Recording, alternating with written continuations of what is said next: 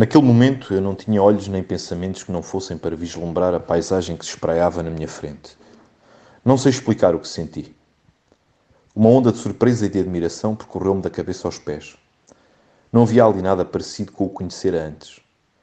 Penso que os marinheiros das descobertas devem ter tido exatamente a mesma sensação. Num dolente espreguiçar, quase um roçar de ava, um suspiro de gazela, bananeiras, coqueiros, palmeiras e tantas outras árvores, ainda desconhecidas para mim, agitavam as suas folhas longas e compridas, dando assim alguma suavidade ao ar quente que percorria a manhã.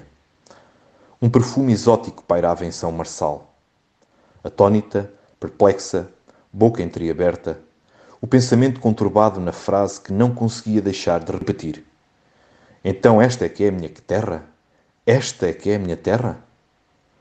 Tudo o que de mais belo eu já vira em todas as viagens que fizera até então, mostrava-se ali diante dos meus olhos, estarrecendo-me, confundindo-me, perturbando-me.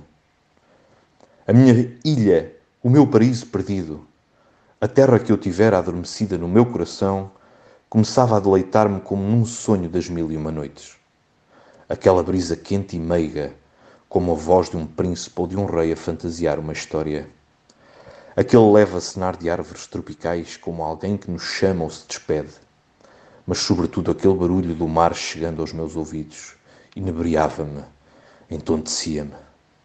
Eu, que sempre sentira uma atração louca por ele, ainda o não tinha visto, mas ouvia-o, sentia-o, respirava-o.